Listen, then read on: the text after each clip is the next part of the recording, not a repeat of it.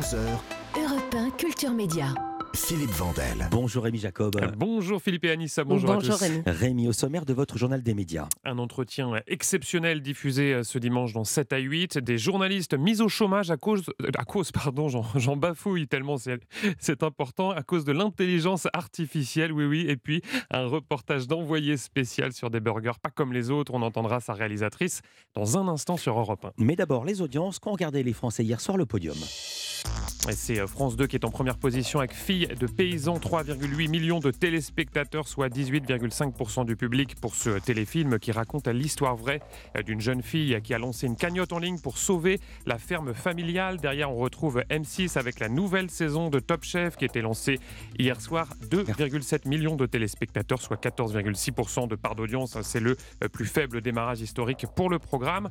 Enfin, TF1 clôture ce podium avec la série médicale The Resident, 2, 2,5 millions de téléspectateurs et 11,8% de part d'audience. Europe 1, le journal des médias. TF1 va diffuser ce dimanche dans 7 à 8 un entretien exceptionnel de 30 minutes. Oui, un 30 minutes au lieu des 10 minutes habituelles pour l'interview d'Audrey Crespo-Mara. C'est la première fois que la journaliste propose un format aussi long. Et pour cause, elle a décroché une interview de l'un des artistes préférés des Français, un homme qui est l'auteur de très nombreux tubes, dont celui-ci. Et dont je n'ai plus rien à faire, à tout prendre, n'oubliez pas. Laurent Pagny qui sera donc interviewé par euh, Audrey Crespo-Marin. Hein, c'est ce qu'elle a indiqué à nos euh, confrères de Pure Média. La journaliste s'est entretenue à trois reprises avec le chanteur depuis euh, le mois de juin. D'abord en France, puis à New York et enfin en Patagonie, là où il réside. Il nous parle d'une maladie qui n'épargne aucune famille aujourd'hui, explique-t-elle en référence au combat de Florent Pagny contre le cancer du poumon. Et je suis sûr, dit-elle, qu'il donnera beaucoup d'espoir à ceux qui l'entendront. On part en Allemagne où le groupe Axel Springer va faire appel à l'intelligence artificielle pour produire des contenus journalistiques. Ah, est-ce la fin du journalisme? C'est en tout cas la question hein, que l'on peut se poser suite à l'annonce de ce géant de la presse. Il édite notamment le tabloïd Bild ainsi que le quotidien Et dans une lettre adressée aux salariés, son patron Mathias Döpfner n'y va pas par quatre chemins. L'intelligence artificielle, écrit-il, va révolutionner l'industrie des médias en pouvant soutenir ou remplacer le journalisme Rien que ça, il fait toutefois une différence hein, entre les contenus à valeur ajoutée, comme les reportages ou les scoops, hein, qui resteront selon lui la chasse gardée de l'homme, et les autres contenus, ceux qui euh, finalement euh, pourraient être très bien produits par une machine. Conséquence de tout cela, il annonce que des emplois vont être supprimés prochainement, sans en préciser le nombre. TikTok annonce la mise en place pour les mineurs d'un avertissement au bout d'un certain temps d'utilisation. Ah oui, objectif euh, limiter le temps d'écran des mineurs. Hein. Concrètement, les parents vont pouvoir fixer un temps maximal de connexion par jour, par exemple exemple, vous dites une heure maximum à votre enfant et cela sera contrôlé grâce à un tableau de bord, une façon de protéger les mineurs, mais aussi de reprendre la main au moment où l'application chinoise est très critiquée. Voilà, il suffira pour celui qui a 14 ans de dire qu'en fait il a 18 ans et comme ça euh, son tableau de bord ne va pas s'éteindre. On continue notre tour du monde avec une séquence télé qui a fait beaucoup réagir aux États-Unis. Oui, hein, ça s'est passé sur ABC euh, dans l'émission American Idol, c'est euh, l'équivalent de Nouvelle Star. Lundi, un candidat s'est présenté sur le plateau avec sept chanson du groupe texan Whiskey Mayers. Alors, on n'a pas la chanson, mais je, je non, ça va aller, non, je vais éviter de, chanter.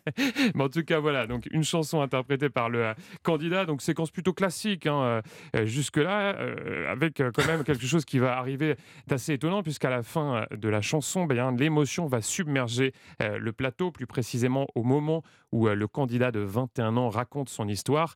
Il explique qu'il est le survivant d'une fusillade de masse. Ça s'est passé en 2018 dans son lycée, c'était au Texas. Il a perdu ce jour-là huit camarades de classe et il dit qu'il vient participer à ce télécrochet pour euh, finalement redorer l'image de sa ville.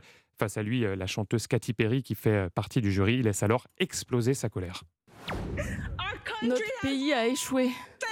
Ça, ça n'est pas normal du tout. Tu, tu devrais chanter parce que tu aimes la musique. C'est vrai. Pas parce que tu as enduré tout ça. Je suis d'accord. Tu ne devrais pas perdre huit amis. J'espère que tu rappelleras aux gens que nous devons changer. Parce que tu sais quoi? J'ai peur aussi. C'est horrible. C'est affreux. Katy Perry, hein, vous l'entendez, qui est bouleversée. Cette séquence a été euh, extrêmement commentée aux États-Unis car euh, ce sujet des armes à feu est évidemment euh, très sensible là-bas. On revient en France avec le média digital Simone qui dévoile ce matin les résultats d'une étude. Elle concerne l'impact, l'impact du mouvement MeToo sur l'attitude des hommes. Une étude dévoilée dans sa newsletter hebdomadaire. Je vous propose d'écouter la journaliste Chloé Thibault. C'est elle qui a réalisé cette étude. Elle est au micro d'Europe 1 Culture Média. 8 hommes sur 10 affirment avoir déjà été témoins d'un comportement problématique de la part d'un homme de leur entourage envers une femme. Aujourd'hui, on entend souvent Not all men, le hashtag qui signifie que tous les hommes, évidemment, ne sont pas violents et ne sont pas des agresseurs. Quand on pose la question aux hommes, on remarque quand même que plus de trois quarts des hommes de leur entourage ont pu déjà avoir des comportements problématiques. Ensuite, c'est le fait qu'un homme sur quatre reconnaisse avoir déjà insisté pour avoir une relation sexuelle alors que son ou sa partenaire n'en avait pas envie. Ça, je pense que c'est vraiment un chiffre clé de l'enquête parce qu'il souligne euh, la problématique qui persiste autour de la notion de consentement. Chloé Thibault, autrice de la newsletter de Simone Média. On va zapper sur France 2 avec Envoyé spécial qui consacre ce soir en reportage à un restaurant atypique. Il s'agit d'un fast-food social et solidaire. ça se passe dans les quartiers nord de Marseille. Son nom, l'après-M. Alors le M, ça signifie McDonald's, puisqu'à l'origine, euh, dans ces locaux était installé euh, le célèbre fast-food américain. Mais en 2019, euh, il est placé en liquidation judiciaire un an plus tard, en 2020, lors du confinement, ces anciens employés décident alors de réquisitionner les locaux pour y nourrir les plus démunis. La suite, la voici. Le confinement terminé, la distribution de produits alimentaires une fois par semaine continue. Cette aide est devenue indispensable pour plus de 600 familles du quartier. Mais comment financer cette solidarité? Fatih Boiroy et Kamel Guémari ont alors une idée. Rouvrir le fast-food et utiliser les bénéfices du restaurant pour acheter des denrées à destination des plus démunis. C'est une histoire qui a beaucoup euh, touché la réalisatrice de ce reportage. Elle s'appelle Elvire Beraya Lazarus. Elle est au micro d'Europe 1 Culture Média. J'ai adoré euh, suivre cette aventure parce que euh, ils sont partis de rien. Ils n'ont pas voulu déroger à leur projet dès le début, malgré euh, les banques qui étaient sceptiques, n'ont pas voulu leur prêter de l'argent parce que bah, leur business plan et, leur modèle est très novateur et du coup, forcément, ça ne rassure pas les, financiers. Donc, mais ils ont, ils ont jamais rien lâché. C'est des gens débrouillards. C'est vraiment, en fait, ça fait plaisir de voir que avec de la bonne volonté, de la créativité et de la bonne humeur, tous ces gens ont réussi à, créer un, lieu pareil, en fait, un lieu qui rassemble. Elvire Beraya Lazarus, réalisatrice de ce reportage sur les burgers solidaires de l'après-midi, c'est diffusé ce soir à 21h15 sur France 2. Merci beaucoup Rémi Jacob, je vous dis à demain pour un nouveau journal des médias. À demain. Et des audiences.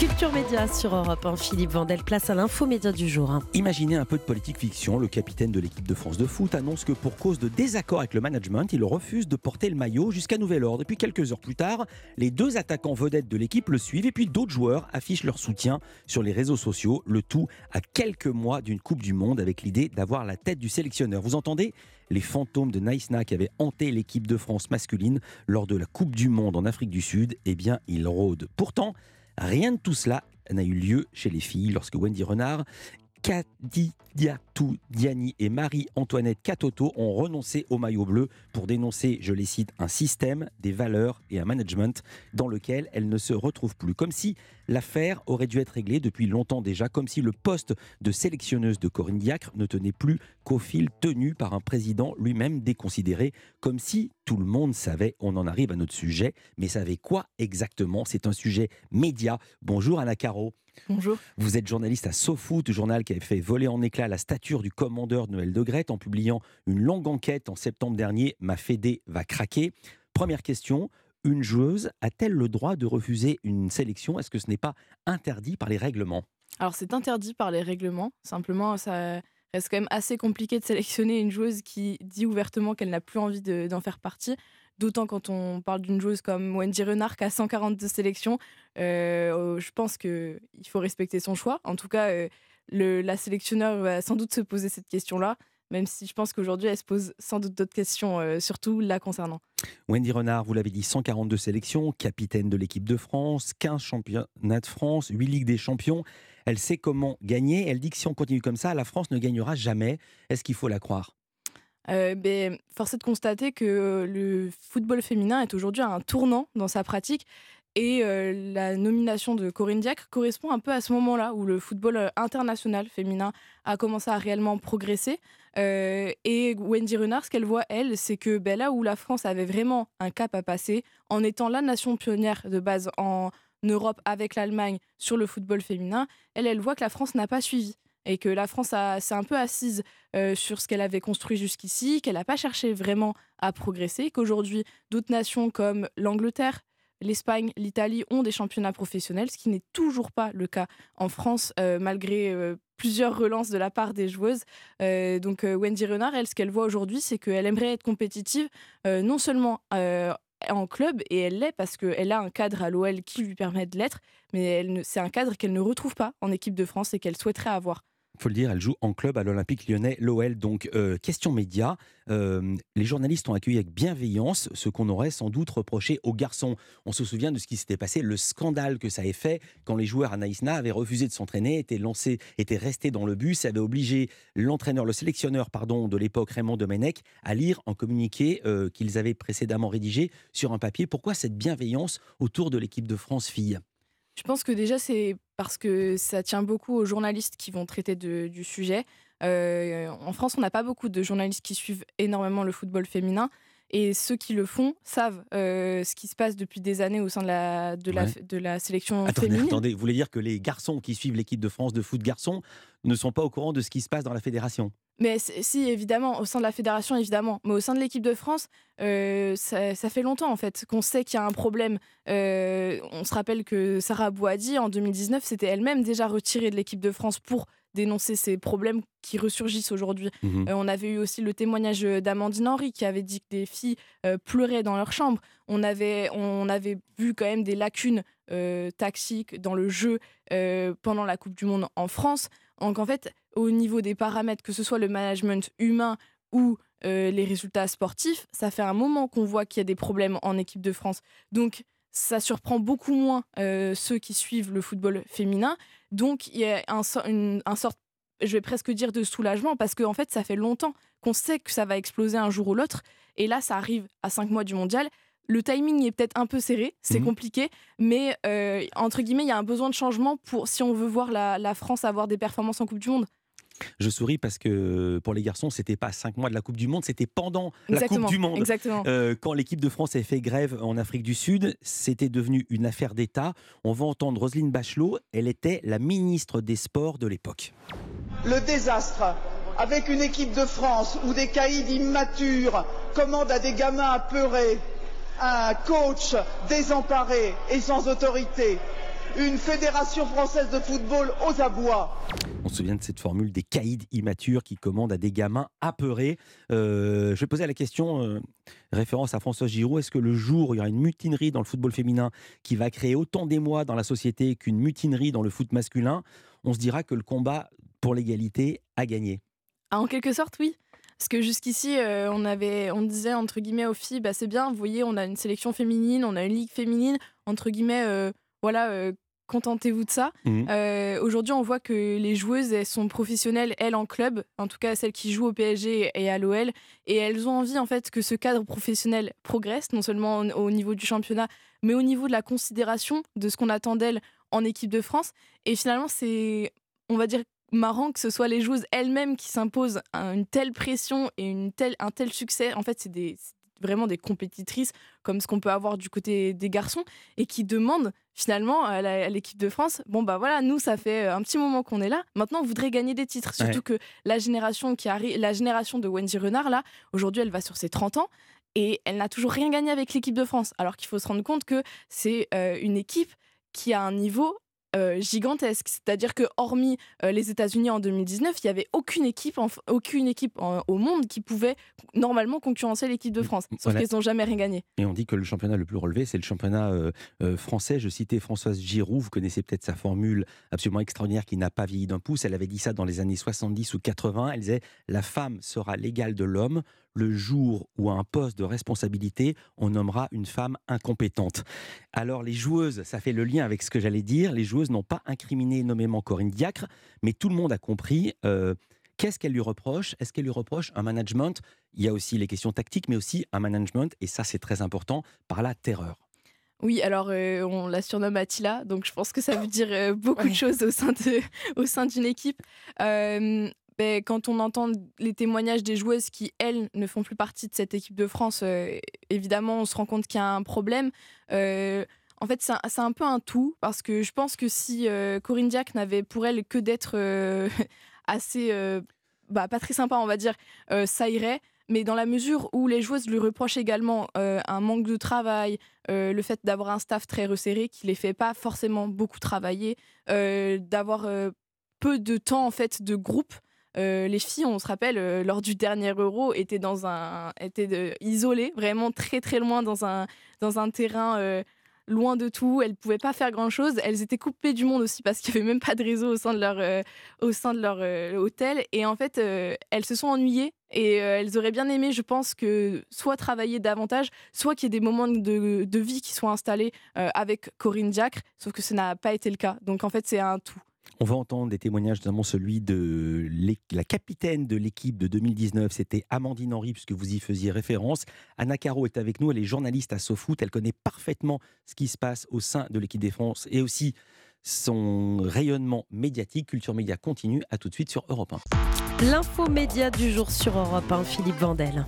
Que se passe-t-il au sein de l'équipe de France féminine? Est-ce qu'il y a une mutinerie de certaines joueuses et pas des moindres, notamment Wendy Renard, la capitaine historique, qui a dit qu'elle ne voulait plus jouer en équipe de France, en tout cas sous la direction de Corinne Diac, qui est l'entraîneuse sélectionneuse. Entraîneuse, ça se dit pas. Elle entraîne, elle sélectionne les joueuses dans l'équipe. Euh, ce management, il y a deux ans et demi, avait déjà été critiqué, notamment par la capitaine de l'équipe de l'époque, c'était Amandine Henry.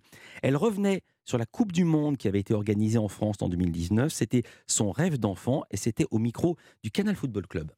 Ça a été dur parce que sportivement, ben, tu t'arrêtes en quart. C'est dans ton pays, tu, dois faire mieux que ça.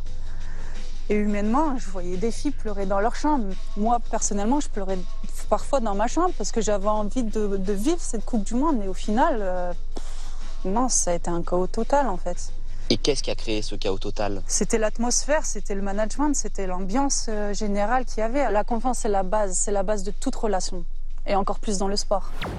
La question que tout le monde se pose, comment est-il possible que pendant une Coupe du Monde, alors qu'il faut qu'un groupe vive, pardon de ce cliché, les joueuses se retrouvent à pleurer dans leur chambre? Alors, on ne sait pas quels sont les éléments exactement qui font que les joueuses pleuraient dans leur chambre. De ce que vous savez, vous mais on, sait en fait qu'il y a eu beaucoup de divisions internes qui ont été créées par euh, Corinne Diacre. On sait qu'elle a une vision du football féminin euh, un peu arriérée, en prenant des guillemets évidemment, euh, parce qu'elle-même c'est une joueuse qui a connu le football féminin avant qu'il se professionnalise. Donc elle a cette, on va dire, légèreté un peu dans le traitement de la chose parfois. Euh, qui fait que euh, elle préfère certaines joueuses à d'autres. Et c'est ces, choix-là aussi qui avaient été euh, critiqués notamment par Amandine Henry quand elle avait été mise de côté. Sur quels critères ces choix? sur eh quels bah, critères de ce que vous en savez? Bonne question parce qu'ils ne sont pas sportifs en tout cas. Quand on écarte Amandine Henry alors qu'elle a remporté 6 Ligues des Champions avec l'OL, c'est forcément pas un choix sportif. Euh, c'est plus un critère humain, je dirais, mais sur quoi elle se base, je sais pas. Parce qu'on a, vu. une grande zone de non-dit. Et je vais vous dire, tous ceux qui enquêtent là-dessus disent ce sont des choix qui ne sont pas sportifs. Quels, sont les, quels sont ces choix? Et on vous dit ce qui est dans le vestiaire doit rester dans le vestiaire. Même les joueuses n'en parlent pas. Vous devez le ressentir euh, comme ça. Si moi je l'ai perçu, il y a une omerta immense là-dessus. Oui, oui, bah évidemment, euh, j'avais lancé beaucoup de choses après la sortie de Wendy Renard et aucune ne souhaite parler. Euh, même Wendy Renard, finalement, quand elle vise Corinne Diacre, elle n'ose pas dire réellement quoi. Quand elle dit qu'il y a des problèmes au niveau de la performance, elle dit il y a que les, que les sportifs de très haut niveau qui peuvent comprendre de quoi je parle, euh, ou qui dit aussi ça doit rester dans le vestiaire, c'est des propos de vestiaire. Donc au final, ouais, il y a un, énorme tabou sur ce qui ne va pas au sein de cette équipe de France. Visiblement, des, des, choses qui ont été formulées auprès euh, de l'ancien président de la fédération, qui est donc Noël Legrette, des choses qui ont été formulées, formulées auprès de son successeur, Monsieur Diallo. Euh, et ce que dit aussi Wendy Renard, elle, c'est que tout ça, elle l'a dit, ça fait longtemps même, parce que en 2019-2020, euh, les Lyonnaises avaient déjà tenté de parler à Corinne Diacre de, ces problèmes-là. Et ce que dit aujourd'hui, même en 2023, après tout ça, euh, Wendy Renard, c'est qu'elle n'est pas comprise par le président de la fédération. alors qu'on sait justement du côté des garçons, ce qui fait le succès de Didier Deschamps, c'est d'avoir réussi à faire une vraie cohésion de groupe, à construire un groupe euh, peut-être même plus que l'aspect purement sportif. Et je m'attendais même pas à avoir cette réponse, que vous dites que Wendy Renard euh, n'est pas comprise par le président. Or, certaines voix disent au contraire, elle est soutenue par le président. Que se, serait, que se serait-il passé si le président ne l'avait pas soutenue? D'abord, est-ce qu'il la soutenait ou est-ce qu'il ne la soutenait pas? Quels sont les rapports? Je vais mieux poser ma question entre Corinne Diac et Noël Legrette. Euh, alors, c'est des très bons rapports parce qu'évidemment, c'est Noël Legrette était déjà venu chercher une première fois Corinne Diac pour la mettre à la tête de la sélection en 2016. Finalement, elle avait refusé parce qu'elle était à Clermont et qu'elle voulait euh, finir la saison sur laquelle elle s'était engagée. Elle entraînait juste un mot, elle entraînait les garçons à Clermont. Hein. Oui, elle entraînait les garçons à Clermont. C'était la première française à entraîner une, mm. équipe euh, masculine. Et euh, derrière, elle est revenue un an après, en 2017, en août 2017, avec pour but du coup cette, cette Coupe du Monde 2019 en France. Euh, donc, il y a vraiment un, très très bon rapport, évidemment, entre les deux, dans la mesure où c'est lui mmh. qui l'a nommé. Et c'est surtout lui, euh, qui, c'est donc Noël Legrette, qui a prolongé à plusieurs reprises euh, Corinne Diacre en sachant tout ce qui allait mal dans le vestiaire. Alors j'ai sa réponse qu'il avait été interrogé, c'était en mars 2021, il y avait des tensions au sein de l'équipe de France de foot les filles. Et Noël Legrette lui a demandé ce qu'il en pensait, il a dit écoutez, aucun match perdu, voilà ce que je retiens, donc elles peuvent se tirer les cheveux, ça m'est égal c'est consternant. J'ai pas d'autres mots. Ça vous a laissé sans voix. évidemment, euh, c'est en fait c'est là où on voit euh, tout le problème. Finalement, cette phrase elle, cristallise beaucoup de choses parce qu'aujourd'hui le football féminin français euh, n'évolue pas et quand on voit que, euh, entre guillemets, si ça se passe mal, c'est pas très grave parce que bah, c'est des filles, elles n'ont qu'à se tirer les cheveux pour mmh. reprendre la citation. Euh, on voit qu'il n'y a aucune volonté finalement de la part de la Fédération française de football de faire avancer la discipline et euh, qu'on les considère un peu comme comme des gamines finalement euh, qui euh, s'embrouillent dans le vestiaire mmh. euh, et on les considère pas comme, celles, comme ce qu'elles sont, c'est-à-dire des joueuses de football professionnel. Vous allez continuer évidemment à suivre l'affaire et vous avez signé un papier qui sort ce matin, je crois, sur le site de SoFoot. C'est bien ça. Et puis demain, pour la petite histoire, SoFoot qui a été créé par Franck Hanez, qui a créé également le journal Society, sera notre invité demain car c'est le 200e numéro de Society qui sort déjà demain. Merci beaucoup Anna Caro. Je rappelle que vous êtes journaliste à SoFoot. Merci pour vos lumières. Europe Culture Média sur Europe 1, Philippe Vandel. Dans un instant, on va recevoir Cyril Ferraud, qui est déjà dans ce studio à parler du nouveau jeu qu'il anime, qui teste le sens de l'observation. C'est le samedi soir en prime time sur France 2. Mais là, maintenant, tout de suite, 9h40, c'est l'heure des télescopages de Bruno Donnet. Bonjour Bruno. Bonjour Philippe. Tous les jours, Bruno, vous observez ici la fabrique médiatique. Et ce matin, vous vous êtes posé cette grande question le cinéma peut-il être plus fort que le journalisme? Oui, et si je me suis posé cette euh, question-là, Philippe, c'est parce que j'ai entendu hier soir dans l'émission C'est à vous, la journaliste de l'Obs, Caroline Michel Aguirre, nous dire Il a fallu euh, la magie du cinéma pour que tout ça explose. Alors Caroline Michel Aguirre, c'est la personne qui, la première, a révélé l'histoire vraie de Maureen Kearney, cette femme qui a inspiré le film de Jean-Paul Salomé, La syndicaliste, avec Isabelle Huppert, un film qui est en salle depuis hier. Maureen Kearney s'est fait agresser chez elle, c'est quoi cette histoire? L'histoire, je vous la résume brièvement, c'est celle d'une syndicaliste du géant du nucléaire Areva qui a tenté de s'opposer à la signature d'un contrat tripartite secret entre le groupe qui l'employait, EDF, et les Chinois. Vous avez des ennemis Depuis un an, je travaille sur un dossier sensible chez Areva. Vous pouvez nous en dire plus Maureen Kearney a vécu l'enfer. Elle a été longuement intimidée avant d'être retrouvée le 17 décembre 2012, ligotée, violée et scarifiée par un agresseur qui lui a simplement dit ceci. C'était le deuxième avertissement. Il n'y aurait pas de troisième. C'est la seule chose qu'il m'a dit. C'était le deuxième avertissement, il n'y aurait pas de troisième. Et son agression a fait l'objet d'un traitement délirant. Au commissariat, son dossier a été Au parquet de Versailles, il a probablement été détruit. Il n'y a pratiquement pas eu d'investigation et Maureen Kearney a même été condamnée par la justice en 2017 pour avoir inventé l'affaire avant d'être finalement relaxée en 2018. Voilà, c'est donc ça que révèle le film La syndicaliste. Alors, ce film, une députée LFI l'a vu en avant-première. Elle s'appelle Clémentine Autain et voici ce qu'elle a réclamé avant-hier à l'Assemblée nationale. Il nous semble qu'une euh, commission d'enquête est euh, indispensable et indispensable à l'heure où, le film va être euh, sort demain dans 400 salles. Elle a demandé la création d'une commission d'enquête parlementaire parce qu'elle a perçu dans cette affaire ce qu'elle appelait un potentiel scandale d'État. Alors j'ai été très intéressé par cette initiative, Philippe, car c'est la toute première fois qu'une élue de la nation réagit à ce dossier. Et pourtant, comme l'a souligné hier soir Caroline Michel-Aguirre sur France 5, les gens aujourd'hui me disent mais pourquoi j'en ai jamais entendu parler? Elle a très longuement enquêté sur cette affaire et publié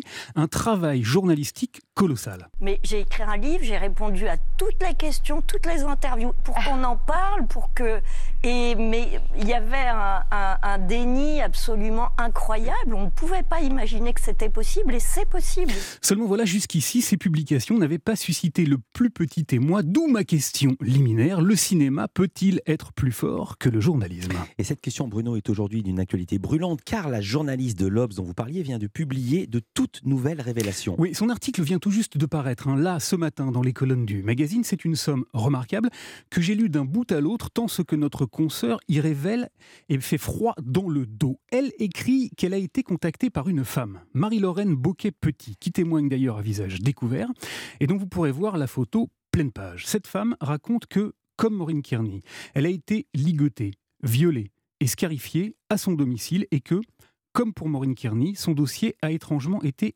égaré par la justice et qu'il n'a donné lieu à aucune poursuite.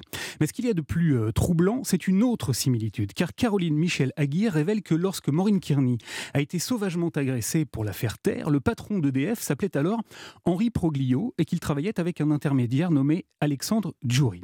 Eh bien, figurez-vous que lorsqu'elle a été attaquée avec le même mode opératoire, six ans plus tôt, Marie-Lorraine Boquet-Petit était mariée à un haut responsable de Veolia, une entreprise qui, à l'époque, était dirigée par Henri Proglio et que son époux a eu maille à partir avec un certain Alexandre Djouri. On ignore, Philippe, s'il faudra attendre un nouveau film au cinéma pour que cette affaire, révélée par la presse, suscite la curiosité en haut lieu. Merci beaucoup, Bruno Donnet. À demain. À demain. Culture Média se poursuit, c'est le moment de jouer Philippe Vandel avec votre invité.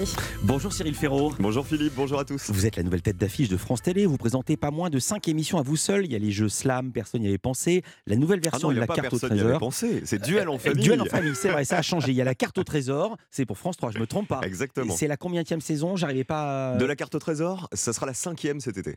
Sur France 2, vous présentez le duel des champions, je me trompe pas. Le quiz des champions. Le quiz des champions, super. J'ai bien recopié. Vous êtes éliminé, Philippe Vandel. Merci d'être J'ai écrit ça ce matin, je vous raconter. Je me suis mis sur mon denier à 6h30. J'étais pas encore bien réveillé. Et le, le jeu 100% logique, la réponse est sous vos yeux, qui revient après-demain, samedi à 21h sur France 3. C'est bien ça. Sur France 2. Sur France 2. Oh là là. Décidément. Excusez-moi, vous êtes Antoine Decaune. C'est bien ça. Euh, j'ai recopié partout, mais sauf là, mince. Le principe de l'émission, c'est vous qui le racontez le mieux. C'est même le pitch de l'émission. On va entendre les toutes premières secondes, la présentation du concept. Vous avez à peine le temps de saluer les téléspectateurs. Bonsoir à tous, bienvenue pour ce nouvel épisode de 100% logique, le quiz qui ne teste ni votre culture générale ni vos connaissances, mais uniquement votre logique, votre observation et votre bon sens. Ce soir encore, quel que soit votre âge, votre niveau d'études ou de culture générale, tout le monde peut jouer et répondre à nos questions. Un enfant de 10 ans a autant de chances de gagner qu'un adulte de 80 ans. Pourquoi? Eh bien parce que toutes les réponses sont sous vos yeux. Mais encore faut-il les trouver. Alors est-ce que vous êtes prêts? Attention, 100% logique, la réponse est... là, ils sont tout contents, mais après, ça galère quand arrivent les réponses. Racontez le principe de l'émission, la mécanique, comment ça fonctionne. Ça dure quoi, une heure et demie? Ça dure deux heures, deux même. Heures. 100 candidats sont en plateau. Ils vont être soumis à différentes questions de logique, d'observation et qui testent leur bon sens. Euh, dès qu'ils euh, ne répondent pas correctement, ils sont éliminés. Et à chaque fois qu'un candidat est éliminé, on rajoute 1000 euros dans la cagnotte globale de l'émission. Il faut expliquer que la difficulté des questions croît. Il y a une histoire de pourcentage décroissant. Exactement. La première question, 95% des Français sont capables d'y répondre. On a testé en fait toutes nos questions auprès d'un panel de Français et on va comme ça décrescendo. On arrive jusqu'à la question à 1% qui est la question ultime qui permet de faire tomber la cagnotte du jour qui, qui peut monter jusqu'à 100 000 euros. C'est ça qui est assez exceptionnel aussi. C'est rare aujourd'hui qu'on fasse gagner 100 000 euros, quelle que soit la chaîne. Ah bah tiens, 100 000 euros, ça me fait penser à cet intitulé où personne n'avait gagné le million, je crois, en France. Qui veut gagner des millions? Il y a la musique de suspense suspense. Euh, quand on regarde l'émission en entier, c'est très très bien réalisé. C'est Didier Froli qui réalise? C'est Didier Froli qui réalise. Il y a un énorme boulot de réalisation et surtout de mise en image pour chacune des questions, puisque ce sont des questions d'observation et de logique. Donc non seulement il faut qu'on voit parfaitement les questions à l'antenne, et après il y a tout un boulot, et ça c'est ça que j'adore dans cette émission, de débrief. Il faut que j'explique pourquoi c'est telle réponse plutôt que Mhm. telle autre. Justement, j'allais vous poser. En fait, sur deux heures d'émission, il y a combien de questions? Il y a peu Euh, de questions. On en en, fait. a une trentaine quand même. Voilà. hein. On en a 33. Ça, ça dépend exactement combien on a de candidats qui se qualifient pour la finale et jusqu'où ils vont, mais on en a plus de 30. Voilà, sur euh, Euh, deux heures d'émission. En gros, c'est un test de QI grandeur nature. J'explique parce que les tests de QI, ça fonctionne aussi avec le temps. C'est-à-dire qu'on ne peut pas le faire chez soi avec un journal parce que le temps est imposé. Sinon, on ne peut pas comparer. Euh, quelle différence avec les grands jeux classiques sinon? Alors, la première différence, on l'a écouté là à l'instant, c'est que c'est le premier jeu où vous pouvez jouer quel que soit votre âge. Il n'y a aucun autre jeu à la télé où on peut jouer quand on a 10 ans, aussi bien que sa maman, que génial. son papa ou on que sa peut se faire grand-mère. battre par son fils qui est en CM2. Exactement, et c'est ça qui fait le succès de l'émission, je vous le dis, c'est que c'est le jeu qui aujourd'hui rassemble sur France 2 toutes les générations et tous les gens m'en parlent. Je n'ai jamais, ça fait ça fait 15 ans moi que je suis sur France Télévisions, on ne m'a jamais autant parlé d'une émission que de celle-ci parce que quand on tombe dessus, on regarde jusqu'au bout, on regarde avec ses enfants, parfois vos enfants vous mettent une raclée, parfois vous trouvez une réponse que votre femme n'a pas et la question d'après, c'est l'inverse. Mhm. C'est ça qui est génial. En fait, ça n'est pas la culture générale, ça Ouais. n'est pas la connaissance, c'est tout le reste. Et entre-temps, la femme s'est barrée parce qu'on s'est engueulé. Vous êtes déjà engueulé en regardant l'émission Oh là, vous. alors moi je disais à Cyril qu'il n'était pas pour la paix des ménages parce que la dernière fois c'est un petit peu parti en bagarre à la maison parce qu'il y avait compétition. C'est c'est à regarder entre amis cette émission. Euh, et justement, euh, votre présentation, c'est presque la présentation qu'aurait pu faire en réunion de programme le service marketing. Tout le monde peut participer, quel que soit son niveau d'études ou de connaissances. Un enfant de 10 ans euh, ou un adulte de 80, c'est l'émission. C'est pas du tout l'expression est vulgaire, mais pas du tout dans mon esprit. C'est ramasse tout. Ça ratisse très très Alors, large. je vais vous et c'est pour ça se- que les non mais les audiences sont très très bonnes. Et ça faisait longtemps que France 2 n'avait pas eu un programme le samedi soir qui avait une très très grosse audience. Bah, je suis heureux de vous l'entendre dire. Alors, mis à part le quiz des champions, qui Mhm. cartonne aussi, le quiz des champions, là, on est vraiment sur un spectacle de connaissances avec tous les plus grands champions de tous les jeux télé de France, quelle que soit la chaîne. Là, euh, 100% logique, à chaque fois qu'on écrit une question et qu'on la valide en réunion, je peux vous dire qu'on se fait des réunions qui durent des heures et des heures, euh, on se dit, est-ce qu'un gamin de 10 ans peut répondre à cette question? Il n'y a aucune question de l'émission auquel un enfant de 10 ans ne peut pas répondre, en fait, ou ne pourrait pas répondre. Vous participez aux réunions de création? Ah ben, je participe non seulement aux réunions de Et je création, pose la question, j'explique pour les téléspectateurs. Je connais beaucoup, beaucoup, beaucoup de présentateurs de jeux, de présentatrices qui ne sont jamais aux réunions de Alors- préparation. Alors je vais vous dire, je suis même directeur artistique de cette émission, c'est-à-dire que je valide les habillages, je valide le montage. Là, pour tout Mhm. vous dire, l'émission qu'on va diffuser samedi prochain, on l'a tournée il y a à peine 5-6 jours. Ouais. C'est pour ça que l'émission que vous avez vue, vous, en avant-première, elle n'était même pas mixée. Ouais. Elle est encore en fabrication. Euh, non, non, je, je suis dans tous les points d'étape. Vous savez, maintenant, moi, je suis animateur, mais je suis aussi producteur. Mhm. Je, je suis tellement heureux de la confiance que me font les téléspectateurs avec toutes les émissions que j'ai la chance de présenter. Je pense que je connais bien aujourd'hui les gens qui nous regardent sur France Télévisions, que ce soit l'après-midi ou le samedi soir. Et donc, je veux vraiment qu'ils soient heureux et qu'ils kiffent leur, euh, qu'ils kiffent leur soirée du samedi en regardant 100% logique. France Télévisions, puisque vous êtes le producteur, cette question est vraiment idoine. France Télé avait supprimé un certain nombre de jeux de sa grille parce que ce n'était pas des créations françaises, mais des formats étrangers qui avaient été adaptés. Mais là, en l'occurrence, 100% logique, c'est un format de la BBC. C'est un format britannique, mais où il y avait énormément de boulot d'adaptation. Euh, parce que euh, en Grande-Bretagne, il dure 45 minutes. Euh, Mhm. Enfin, la version britannique, 45 minutes. Nous, pour la transposer en 2h15, il n'était pas juste question de multiplier les- le nombre de questions. Il fallait imaginer des manches, des jokers qu'on a créés, euh, des, accidents pendant l'émission pour euh, tenir les téléspectateurs en haleine jusqu'au bout. Et tout ça, c'est un vrai boulot de producteur et c'est un vrai boulot d'adaptation. Et on a fait la même chose pour le quiz des champions, qui est un format britannique aussi.